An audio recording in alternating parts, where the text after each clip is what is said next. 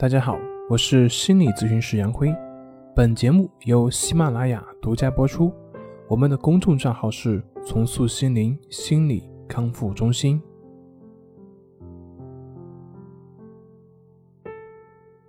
今天要分享的作品是《抑郁症工作篇》。抑郁症它不仅会影响到我们人际关系的处理，而且呢，会让我们对于自己的工作疲于应对。那么，抑郁症它是会怎么样去影响到我们的工作的呢？抑郁症患者他通常会表现出一种非常强的一种上进心，并且会担心自己因为某些原因而变得堕落。他们会被一种病态的需求所影响，往往会忽略自己内心真正的需要。他们会非常在乎最后的结果。他们对于成功，对于是否高人一等非常看重，这会导致他们忽视其他的一切，并且呢，他们会对自己的这种卓越的要求不仅仅是在某些方面，而是似乎是要求自己在所有方面都要表现得非常的优秀以及成功。同时，我们也看到，也正是这种因为无所不能的这种野心。会让他们变得非常的疲惫以及非常的敏感，因为他们所想要的完美几乎没有人能够做到。但是呢，当他们做不到的时候呢，他们的挫败感就会油然而生。那么挫败的同时，也会伴随着强烈的悲观的情绪。比如说，对于一个一般人而言，去选择什么学校、选择什么工作，这些都是顺其自然，按照自己所想去的去选择的。但是对于神经症患者呢，他们不是这样的，他们要求自己通过成绩来证明自己，以此来满足自己自负的需要。他们会陷入社会的价值体系，去努力的获得认同。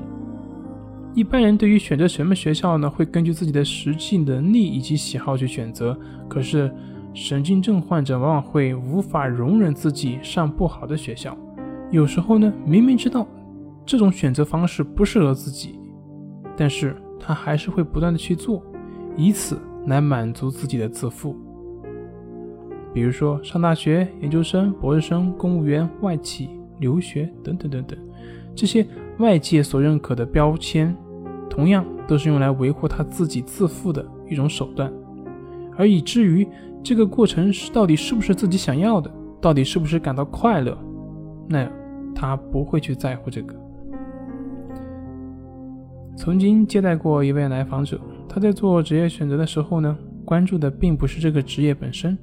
而是这个职业是不是够风光，是不是够有钱，是不是够有权，当然。这里并不排斥对于金钱以及权力的追求，而是说，如果得到权力或者金钱只是一种让自己感觉高高在上的手段，是让自己感觉优人一等的目的，是为了维系自己的优越感，那么他得到的时候就会趾高气昂，没有得到的时候呢，就会表现得怀才不遇，或者表现出对于社会的非常的反感和憎恨。并且这样的心态呢，也会让他在这个追求的过程中难以感到快乐，这只会成为他的一种枷锁，成为他的一种负担。同时，在这种绝对化的信念之下呢，只允许自己成功而不能够失败，甚至哪怕这个过程中一点点小的不如意，对于他而言也都是难以接受的。所以呢，当我们被这种自负所驱使而疲于奔命的时候，我们也许应该停下来想一想，反思一下，为什么会有这些要求以及规条呢？这些反映出我们一直在追求什么呢？对我们又有什么那样的意义呢？